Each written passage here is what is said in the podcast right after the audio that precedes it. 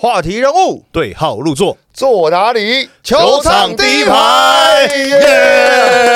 哎呦，两位特别开心，果然是一个好久不见系列。首先欢迎小左左崇凯大家好，好久不见。好久不见，真的好久不见，回来了。我我回来了，哎呦，大家很关心你。然后再来这位呢，哇，他的头衔也真长，但必须要隆重介绍，因为也是好久不见。小港吴彦祖、新庄郭富城、万能玄彬的万能科大总教练吴凤成。大家好，我是万能梁克群，哎呦，叫我陈啊也可以，阿陈啊，阿陈啊，阿陈啊，小港的红毛港的那个语调，红毛港，高雄红毛港的语调，对对，带着一个在地的情怀回来。对，一定要后面加一个啊，对我有去高雄播两场，桃园播两场。哦，你播那高雄的很经典，啊真的吗？很经。典，就是 真的，嗯嗯，五十分都不够你。不是，嗯呃，运员那一场是在领航员播的，那一场哦钢铁人在领航员，对，那也是你播的啊。也是对，就刚好那一场播到钢铁人播了三场比赛。对，今年是那个球评处女秀，球评处女秀，雄青啊？雄青对对，可以代表雄青的身份播钢铁人的主场，我觉得非常的荣幸。哎、不过我真的那时候我在家里看的时候，看到有人说在球有球迷留言啊，特别说你讲的解说的球赛都有非常认真的在讲解战术的部分，哦，真的吗？是但是其实我身边遇到的观众跟我说，可以讲一些小故事多一点比较好。哎，那你就来这边讲啊，这边 这边讲故事的天地小小故事王子啊事王，子不要这样，哎，讲小故事你就来这边讲就好啊。哦，把小故事留着来这边讲，是球赛讲球赛这样子不。是你转播两个半小时，哪那么多小故事讲啊？我我第一次播钢铁人的比赛，第二场是对国王，然后礼拜六的晚上有跟正鲁就是吃饭有聊了一下，哎，准备了很多他跟那个书好的小故事，差不多有七个。然后隔一天，然后正鲁也没打嘛，然后那天两队打起来其实蛮不好看的，就是内容不好，结果没有什么机会去讲小故事，最后只讲了一个。那你可以把六个传给我啊，对啊，这里可以讲啊，你把它传来嘛。等等可以聊一下啦。本周的比赛除了钢铁人的主场以外，再来就是台北富邦勇士也是终于回到主场了。是那这个主场周呢，其实对勇士就很重要，因为他们要拼过年前的五成胜率嘛。那这个礼拜比赛，其实呢就是笼罩的两个字：伤兵。嗯，哇，礼拜六的比赛，梦想家跟勇士的比赛几乎是血战。为什么讲血战呢？如果你只看最后比分是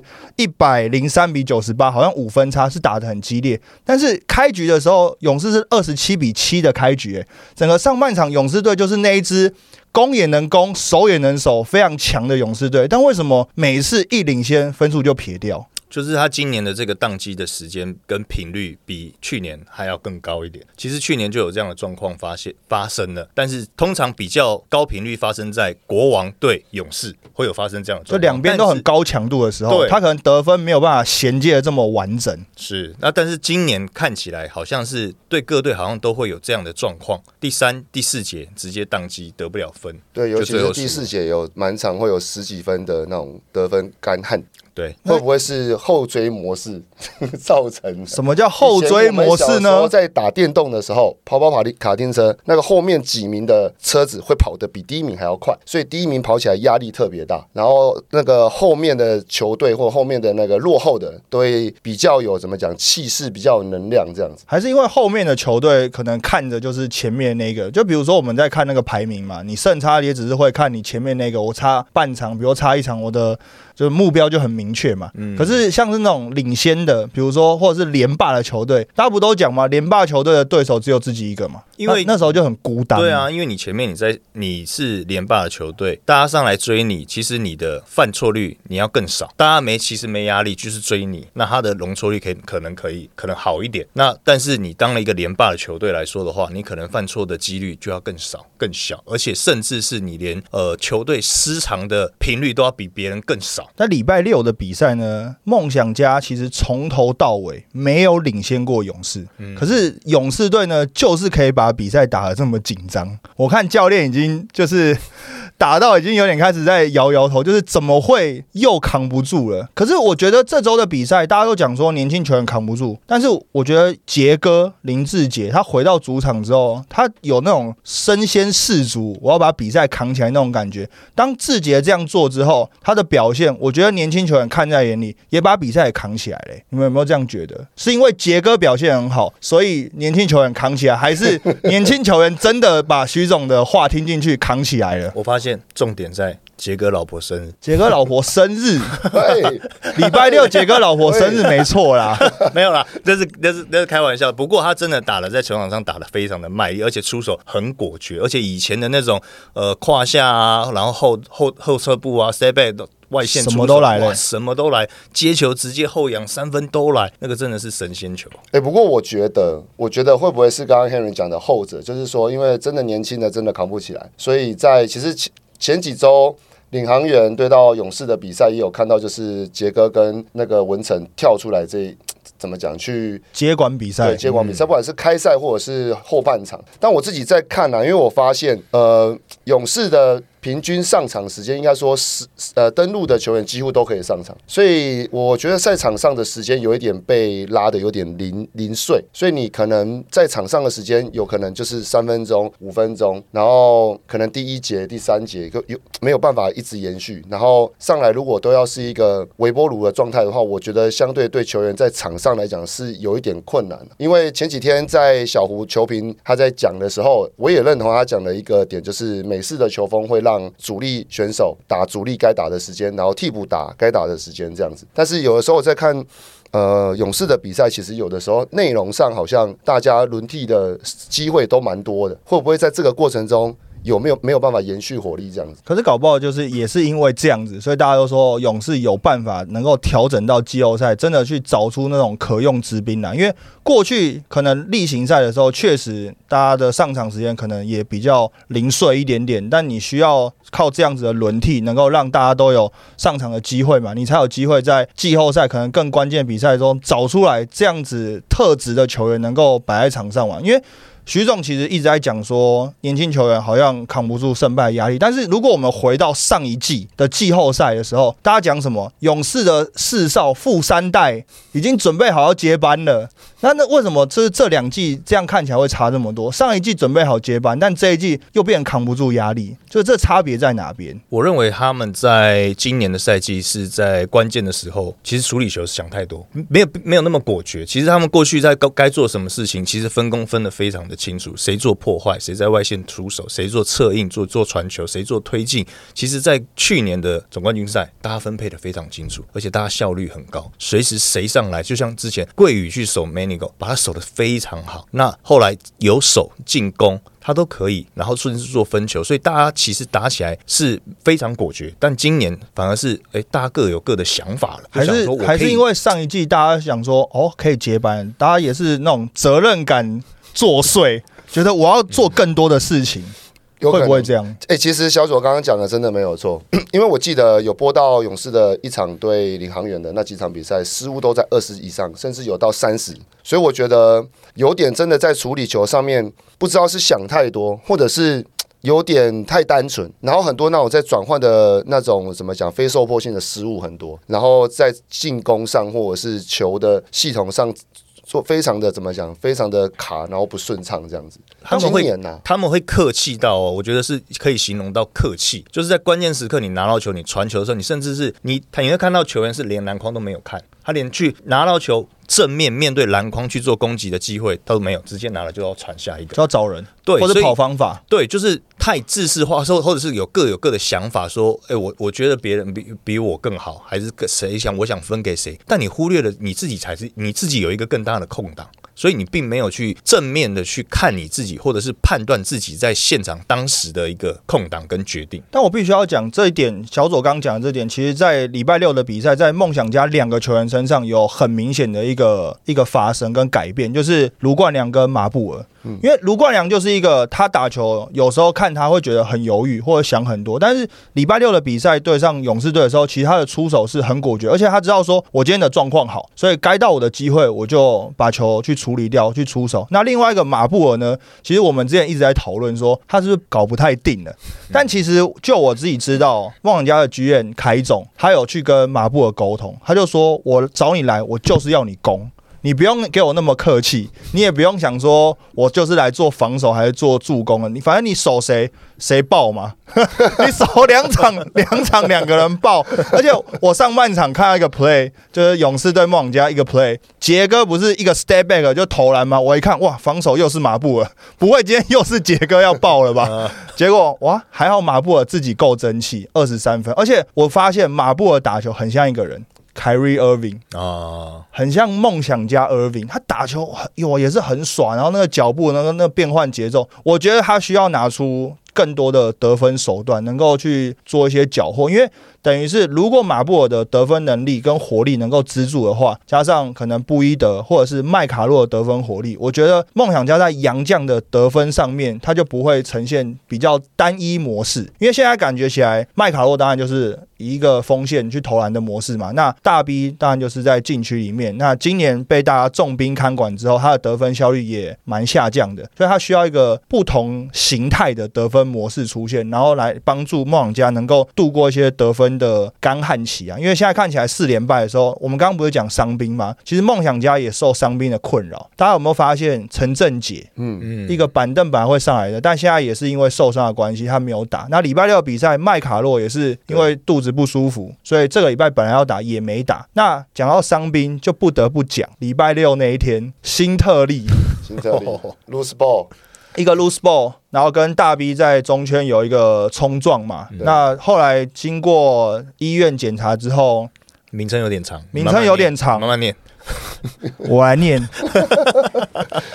是这个伤病的学名名称很长。没有他，我觉得他是有一些有一有一些是可能旧伤，所以你看还有发炎的，还有骨折的，骨折应该是新的啦，发炎应该是旧的了。所以新特利呢，经诊断后为。腓骨的近端骨折，前下胫排的韧带部分撕裂，跟三角韧带发炎。那至少要上石膏六周，还不是六周复出哦。对啊，是至少上石膏六周。上石膏啊，石膏上石膏，来 上石膏。太久没讲话了，上石膏六周。那还要复健，还要复健。那这个其实对勇士队来讲，其实是一个蛮严重的打击，因为大家都知道勇士队现在的用兵，因为需要战机，他已经比较精简了。那比较精简的状态下，洋将又没有那么好找，所以可能麦克就是新特利现在出了这个。呃，伤势之后要紧急的再去找杨绛，所以大家的动作可能就需要再更快一点。但是刚讲，刚凤城教练其实有讲到一个很关键，就是 loose ball。新特利这个伤怎么来的？就是一个。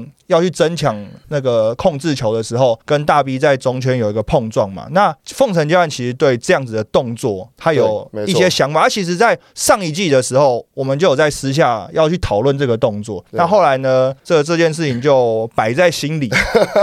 非常在意的一个点，非常在意。今天终于有机会可以讨论。怎么说？因为我自己身为球员，然后现在又在当教练，然后经历过自己，其实伤病史来讲啊，我觉得我在台湾篮坛也算是。小组啊，算是有名的啦。对，我也是受伤，是的，受伤这件事情算是我们共处了十几年，所以我对 loose ball 这个东西，有的时候刚刚跟小左前面也有讨论到，就是如果没有控制好这一个 loose ball 的呃预先判断的话，会造成很没有必要的伤病。像以前我们在打球的时候，刚刚有提到，就是呃台影在台影的时候，顺祥有开打一个开幕战，然后开幕战的时候，桑德斯也是一个 loose ball，然后。呃，去扑了他，对，扑了他的膝盖，所以内侧韧带撕裂，然后他就赛季就报销。那我自己，呃，也是自己的球员啊，自己也曾经有被去冲撞过。那不是因为通常 loose ball 都是往下肢去冲撞嘛，有的时候因为你球在地上嘛，对，所以扑到不是膝关节、踝关节、脚踝。对，所以有的时候如果没有预判好的话，真的会造成不必要的伤病。那我会跟我的球员说，呃，如果可以有把握的话，没有人的状态之下可以把球给救回来，那我希望你去做。但如果是在人堆之中的话，就可以避免的话，尽量不要去造成不必要的伤害，因为你可能抢到一个球，但如果意呃意外发生的话，可能是一次一个赛季结束，或者是生涯就报销。所以我会希望 ball 要有好的预判，再去做下一件事情。但所以你会在大学端真的跟你的球员讲说。不要铺这种话吗？呃，会会我会在人堆中的时候，我会说放掉不要扑，尤其是在练球的时候，你总不希望练球的时候扑一个，然后就受伤了。但是如果是以前我自己在打球的那种状态，就是球如果即将要出界，然后是我们可以去争取到球权，换回一次进攻机会，我会我会希望球员去做那个 loose ball 的争取，这样子所以就是那个情境的要预。判，对如果是出界能够把它拨回来，对。就是能够控制一个球权的话，你会建议你会希一要确定哦，就是你扑出去的时候，你要确定回头这个球就是救得回来再扑。我跟你说，不是每个人都是樱木花道啊，我跟你讲救起来都有 樱木花道自己都不确定欸。呢、对啊，每一个球救进来都可以，哇，又翻了三页这样子，啊然后拿一分，这样拿两分这样子，不是每个人都是樱木花道。我觉得还是要判断好到底能不能够救到这个球，还要判断好你的旁边跟你一起去冲抢这颗球的人有没有在你前面，或者是你自己有没有把握。反而如果人家已经趴下去了，你就不要再用睡梦罗汉拳，人家已经趴，你们还故意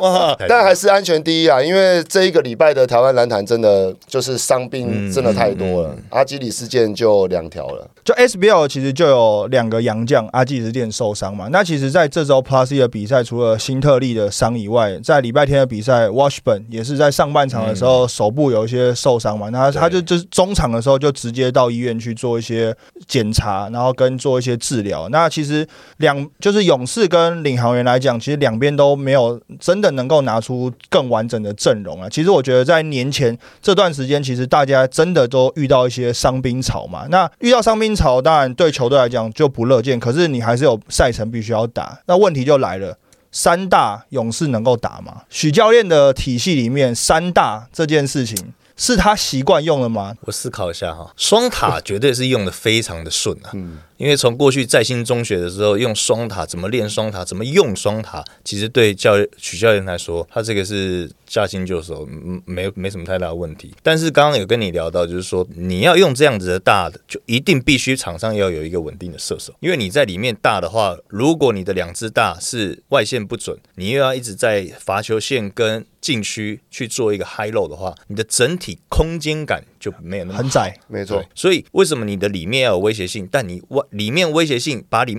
防守往里面带之后，你的外线空档出来，你的把握性就一定要高。对，也就是 inside out outside in 空间要延伸。那我觉得以前小左他们在那个 我们那个时代的时候，对到在新是双塔嘛。那其实那个时候还是比较流行打 two in，呃，甚至就是 one in 的时候，那个时候还没有那么流行打 five out。那我很印象很深刻，就是除了你要有标准配备要有射手之外，你的控球的处理球跟盘带能力要很好，组织能力要很好。因为像当时我们在打的时候，我们的两翼射手是世渊跟正鲁嘛，那控球就是学林跟阿丢，所以那一个配置上，我相信 你以后有延伸空间，然后又可以打里应外合，我觉得这个是比较重要。所以如果富邦可以在处理球上面，像桂宇或者是在南洋小跑车 廷恩身上，如果可以把球处理好，然后射手可以把延伸空间给延伸好的话，我想两大不会是太困难的。其实我觉得赖廷恩跟简廷照还有周贵在这个礼拜的表现，其实当然因为上场时间有增加，所以他们在场上的表现感觉上是比较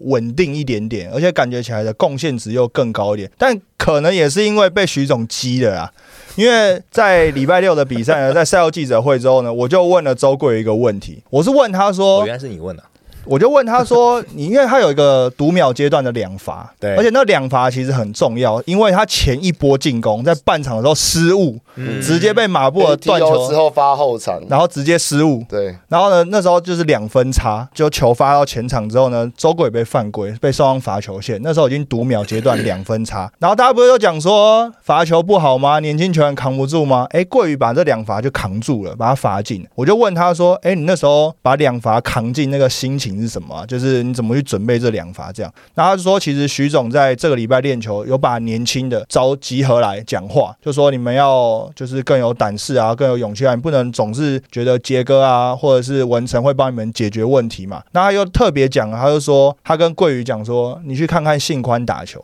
特别讲说你去看一下你学弟怎么打球。然后就桂宇就觉得哎、有被击倒，然后后来他就在那个时候把他的勇气拿出来，他就说我不能这个时候再丢不回去了。那许教练感觉起来现在就是什么招都要用了，用激的也好，用骂的也好，用什么也好。哎、我跟你说，当教练真的难带，有时真的要一直用很多招式去让你的球员，就是用不一样的方式产生化学变化，然后让他进步。你用过什么？我没有，一定要骂，一定是其中一种。骂是基本吧？对，然后关心也是一种，然后鸡汤也是一种，有的时候讲笑话还要跟他 cos，然后最后可能还要跟他称兄道弟，最后还要蛇一样，但是真的蛇 一哇塞哇不是啊哇，不是啊，扯揉一揉揉一揉啦，呼呼啦呼啦，呼呼啦啦，给你一巴掌了以后，哎再给你糖呼呼啊。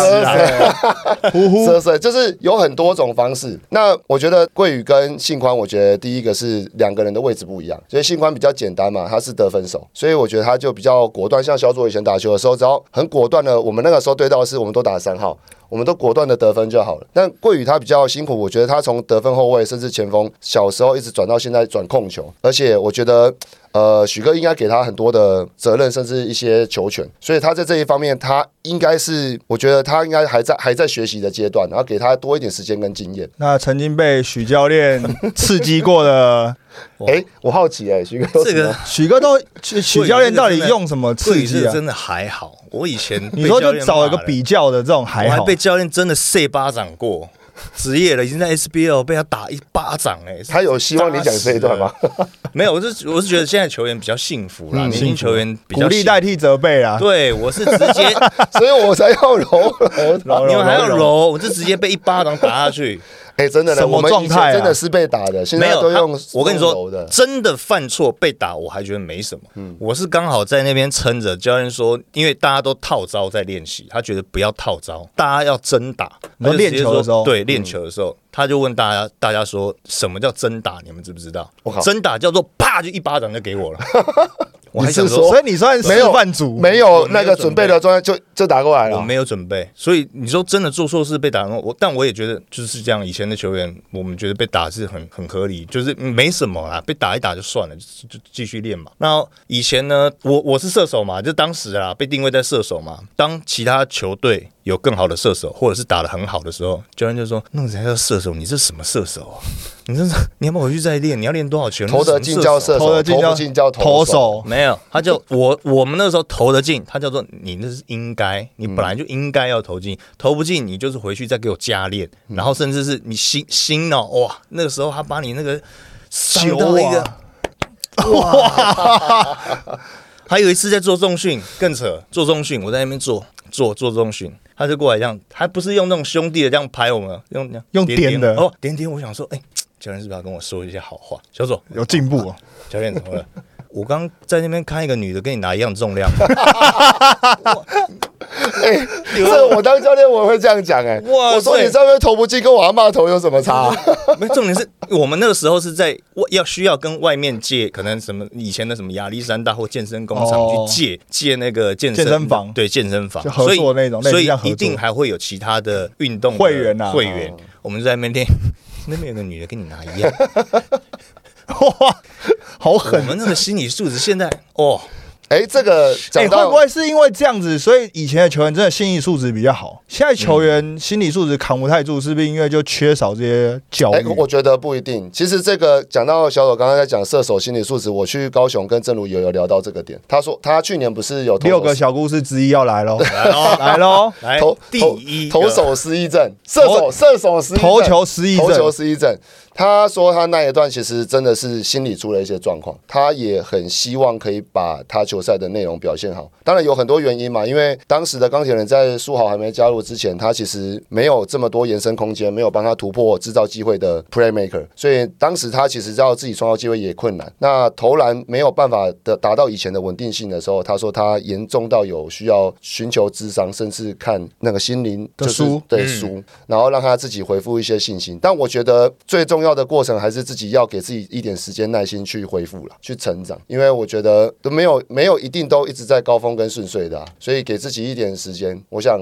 桂宇拿到他身上，他应该还是会有机会。桂宇他自己都会看书啊，他其实看蛮多书的，他其实都有讲啊，他就他给自己有一些功课嘛，就是会去读一些书啊，然后就有一些想法上的累积啊。但我觉得教练这种刺激应该是最直接，因为赛季当中你就只能用这种很直接、很快速的方式，要不然我不可能等你把一本书看完，赛季也差不多结束了，对？我们以前去比赛的时候，许教练还非常严禁我们带书，所以我们不能看书。迷信到这样，对我们不能，我们去外地比赛不能带书，书包包你是说读书的书，还是自己喜欢看的书？就是喜欢看的书都不行，真的啊、不能带只能叫杂志。杂志。喂，对，对 哎、但许教练现在哇，这个球队这样，他是不是又要要去找一些民间的信仰？嗯，我应该我应该帮助先陪他去拜哎、拜。不过我今天看到比赛中有一个战术战那个过程是让永仁教练去去画啊，就第二节的最后一波进攻啊，画出来之后差点把杰哥弄了。我画出来，我看有人傻在那边，哇，怎么战术？你说失败就算了，还把杰哥肩膀弄了一下，这个当然就是 杰哥躺在地板上，哇，全台北的那个勇士迷心多凉啊！前一天才弄一个麦克，哇，对然后啊，隔天杰哥上半场躺在那边，哇。然后上半场又倒一个那个沃沃许本，对，哇怎么搞？还好第三节开始的时候，哦，杰哥动一动，伸展伸展，又回来打，然后回来打之后，杰哥是铁打的，是不是？但我觉得他是意志力够强，嗯，他其实说不定在当下你真的身体很不舒服。是热的时候，对。你可能感受不出来，但你现在打电话给他，应该是很很不舒服。你觉得我敢吗？我打我打个教练。好了，但我觉得，因为讲到受伤这件事情，除了勇士队，大家就是是因为这周有比赛，所以大家其实就是看在眼里嘛。那另外一个是在本周的比赛稍早之前呢，国王队也宣布了林书豪。跟穆伦斯两个基本上要休到过年，过完年了。那林书豪是因为大家知道他脚踝的伤势嘛，那后来就经诊断就是跟穆伦斯一样，足底筋膜炎。那这个感觉起来好像是不是可大可小？两位好像都有足底筋膜炎的足经验。底筋膜炎，我就是因为足底筋膜乔楚啦，哎，足底筋膜炎，乔楚，我不是啊，足底筋膜炎为什么要修这么久？它不是扭伤吗？怎么会搞到足底筋膜炎？足底筋膜炎是被累积起来的运动伤害。那通常被累积起来的运动伤害，它需要恢复的时间都会是累积的时间的一倍以上。那有可能，例如说，它造成现在这个足底筋膜炎，不管它严重性是可能呃三分五分七分如果它是花一个礼拜或一个月造成的话，它可能就要花一两个月的时间去让它恢复。所以其实严重性是可大可小。那像当时我记得我我退役的我退役是没有什么例子啦，但彭正敏退役的时候，他是有有一些新闻报道或者是访谈内容有诉说到他当时退役的时候，然后身体有非常不舒服的状态，就足底筋膜炎是其中一个。你只要睡醒的时候，就应该说你睡觉的时候，两只脚躺在那边，他都会自己在那边很肿胀，就是这样子，嗯，这样拉扯，就是他会一直这样胀痛胀痛。睡觉的时候，然后当你睡醒的时候，他其实是非常肿的状态。然后你把两只脚这样子一放到地上，你就会痛了。更不要说你要站起来，就是你连站都没办法站，就是这样压都哇一压下去，筋膜一被压压下去，那个挤压到就会非常的疼痛。那那种的治疗方式是什么？因为我们看就是国王队提供出来的资讯，他说林书豪现在接受 PRP 的治疗，对就是打一些增生组织，对。然后去让他去做一些恢复。没错，那个是现在有这种 PR，对。我们以前的话就是拿个冰杯，你就只能拿冰杯，然后用用那个我们那纸杯哦，嗯，装水，然后放在冰库里面，然后拿下来以后，你就一直拿冰杯一直揉，一直揉冰按摩，就只能这样子，他只能按摩跟休息。对按摩跟休息，因为你没办法做场上任何动作，你都没办法做，因为你的第一下下去都是脚跟，对，再下来，虽然说你看是平的喽，但是你要在抬起来的时候的这一个拉扯，拉扯，一拉扯的时候，你的整个后跟也是不真的是非常不舒服。那其实刚刚小左提到，我们以前是没有 PRP，有啦，应该是在可能十年前的时候，才慢慢陆陆续续有进台湾。十年是你，我没有，如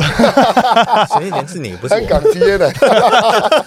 没有，就那个时候我自己也有接受过 PRP 的治疗，但是不是足底，是十字韧带。那差不多这几年在医，就当然医疗跟那个运动。呃防护这一块在台湾有比较多的怎么讲，就是提升之后，嗯那现在这些东西都算非常方便，而且算是很很快速、很有效。那通常 PRP 的注射之后，它需要给他一周的时间去再次的发炎，然后给他一些时间，然后重重增生啊、重组啊，然后休息啊，再消炎。所以我觉得时间差不多最少是两周，所以大家是两。所以大家都讲说苏浩感觉上是扭伤，好像是蛮快可以回来，但是感觉起来他打起来，包括东超也看到，然后包括他回来打比赛的时候，其实打完比赛都是一拐一拐的。嗯他就说他真的很不舒服。那穆伦斯其实就是他的状况也比较多一点嘛。无那论是新伤还是足底筋膜炎，讲是讲足底筋膜炎，但是球迷都一直留言说心理要先治。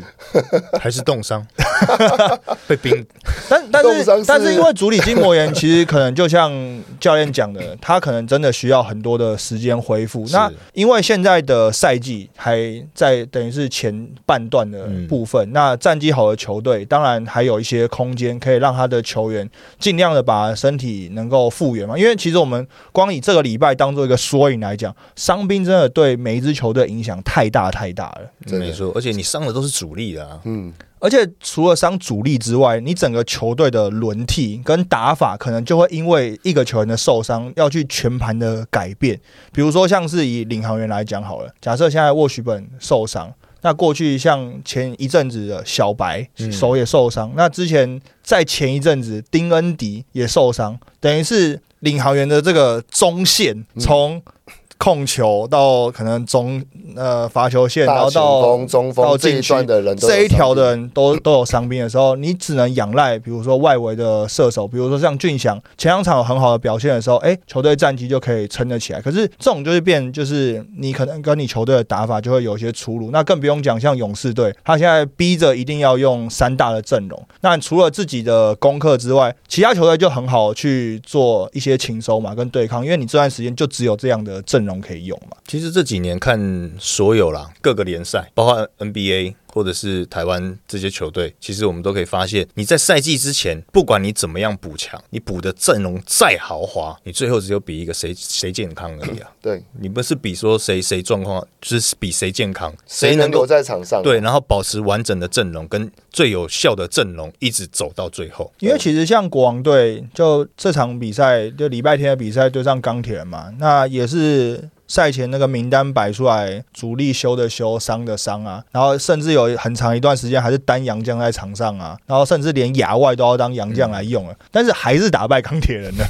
就是他有本钱可以做这样子的调整嘛。但我觉得，当然有一个部分也是因为钢铁人也是 back to back 嘛，他前一天也是血战，铁米拿了四十40分分。然后瑞米拿了二十分，然后这样血战之后呢，隔天那个哇，那个铁米 back to back 那个隔天真不能呢。上半场只得两分嘛啊因，为他上一季就说他不能打 back to back 啊，嗯，所以你看他上一季其实如果是连打的，他第二场一定休，或者是两两两场一定会选一场打而已。对，其实真的要打背对背真是不容易啦，因为我其实说真的，这一场看你拿完四十分，正在准备清收单位的这个呃制服组，已经在看你今天的表现，针对你明天然后要做一些策略，所以你在要在同一天隔一天的 back to back to 的比赛是你要消耗你的体能，你还有意志力，甚至还要面对对方给你的功课清收，然后再去挑战做一样呃不要说超水准四十分，你要拿再拿到二十分三十分都会有一样相对的困难度。但我觉得钢铁也不容易啊，因为礼拜六的比赛一百零四比八十九赢工程师。不要讲什么，这是钢铁人本季主场首胜呢、没错，对，主场首胜，然后看到了那个胜利腰带，哦。有一个胜利腰带。最后赛后的时候，Kenny 哥有颁了一个那个 Win 的那个腰带给那个铁米，让他在主场就是展现给雄心看的。我觉得现在就是各个球队都会这样、欸，就是为了要激励自己的球员啊，然后还有一些跟球迷之间的一些互动，大家都已经无所不用其极了。像什么勇士队会有 Game Ball 嘛，对然后领航员会发那个小夜灯嘛，嗯，就有点像是过去 SBL 什么最佳斗士那种 概念嘛。对，以前那个最佳斗士是搬完以后拿回拿回去还还给篮协。希希希希望现在所有的小礼物都是可以让对那个球员带回去自己做纪念。我们以前是拿了以后只有十五秒而已，拍个拍个照。哎，左边拍拍，右边拍拍，前面看一看，还给他。但这个这个好像是从上一季梦梦想家开始的，就那个凯尔 Julius 不是弄了一个铁锤吗？嗯，嗯，锤着锤着把自己锤不见了，那传着传着，哎、人自己也把他带走了。但就是一个精神的象征。是啊。我觉得就是在有形无形当中，大家把这个气氛融在一起，大家好像会对赢球这件事情多了一点。其实我觉得非常重认同感，要因为如果像小左他以前如果拿过这么多奖，然后没有没有没有，家里客气了，客气家里家里一个都摆没有办法摆的时候，对，就是你家里如果可以用一个小橱窗啊，或是你的宿舍有一个小柜子，可以摆上你的一些呃荣誉的一些象征嘛，真象征性的东西，我觉得也是对自己心灵上或者是信信心上的一些怎么讲激励啊。有的时候回头你可能很非常低落的时候，回到家里或者回到宿舍，看到那个橱窗里面勉励自己，哎，我曾经是拿过这个奖项，然后希望可以再呃继续努力的一个动力，这样子。我觉得这很重要。我们以前的现在都没办法摆，我现在没跟我没办法跟我女儿说爸爸会打篮球，可以吧？他跟我说还是有些影片吧可以。差点跟我说爸爸你是高尔夫球选手，不是不是是亨利叔叔。哎、但我觉得现在就是球队这些是不是真的给球员一些，比如说每一场比赛打得好的球员一个肯定，比如说像许教练给他们 game ball 这件事情，嗯是不是也会化解教练跟球员之间有一些比较，有时候教练跟球员是对立面嘛？对。但是你透过这样的鼓励嘛，呼呼啊，或者是你给他这样的认同，哎、球员是不是真的会对这件事情很有感觉？会其实要适时的给他正面的能量跟鼓励。那我觉得这个小东西是以前我们小时候了，我我没有拿过什么奖，但我小时候回到家的时候会看到以前有参加龙舟比赛啊，不小心拿了第三名，然后会有一个人发一个小奖牌嘛。那这小奖牌是一个人都有一个，但是如果是一个团队只有一个的话，在家里是看不太到那些小东西，属于你自己的那些纪念品。所以我觉得这个小东西挂在一个人身上，或是我觉得是一个奖励，或是警惕自己这样。因为我突然想到，就是在看美式足球的时候，因为他们的那个攻防的那个回合其实都是很明确嘛。嗯那基基本上每一个攻防回合之后，就是球队的板凳呢，他们会准备，比如说。跟防守相关的东西，他们会挂一个很大的金项链或金腰带，然后呢，这一波攻防有很突出表现，一下他们就帮你挂上去，然后就让你在下一次再上去的时候，你会有那种就是好像被打鸡血那种感觉，荣耀加持的那种 那种感觉，就是他们都会用这种小动作，然后来激励自己，然后在场上会有更好的表现。其实我觉得台湾的篮球现在打到可能球技在一半的时候，我觉得有时候开始变得要怎么样去激励你的球员，因为球技说真的，球员一定会有这种感觉，会达到疲乏，会对场上真的，比如说那种很接近的比赛，你会肾肾上腺素激发，但你要怎么样在其他的比赛里面也把这种激情给激发出来，我觉得就很重要。其实后面都会变成前前面看是一种形式或者是一种记忆，但是慢慢的、慢慢的时间长了，也会变成一种球队的文化。哎、那你们球队最近怎么样？因为好久不见嘛。哦我们球队最近签运不错，抽了一个签，然后准备下周要去打大专公开二级的复赛。对，那我本来在上上上周礼拜一要去抽签的时候，一月十五号那天去抽签的时候。呃，前一天我就跟我们的助教说，我觉得明天抽签你去好，我一过往我的那个牌运跟一些运气都不太好，发票都没中过，我觉得你去，然后呢，请我们呃助教要去之前，先到桃园的大庙先去拜一先拜，过一轮。对，那个香给他现在大家都哎走这个路线就对了，哇，他真的往迷信那，边走了哈。真的抽了一个不错的钱，真的不错。所以你真的没去？我真的没去，我真的没去，我就留在学校，呃，scouting 检讨一下影片，然后练练球，对，让这种我觉得比较需要运气层面的事情，让让适合的人去做，哦，那我听到了一个重点了，过年可以找你吗？不太会打牌。哎、那最后又讲到往迷信那边走，所以工程师的石狮子是被动过，是不是？好像是哦。是不是有换过方向？六连胜之后马上吞了连败了嘛，所以石狮子一定被人家动过。应该是有人再去动了一下，因为没有，不过前面有提到一个点，我觉得球队啊，大家在那个起起伏伏，我觉得发现有一个状态，就像今年刚刚小左有提到，就是第一个是伤病嘛，第二个是球员没有办法在场上。那球员没有办法在场上有很多原因，就是除了受伤之外，还有场外的事情。对，像今年 NBA 赛季前有呃某人的事情。那当然，台湾也有一些就是被禁赛的相关的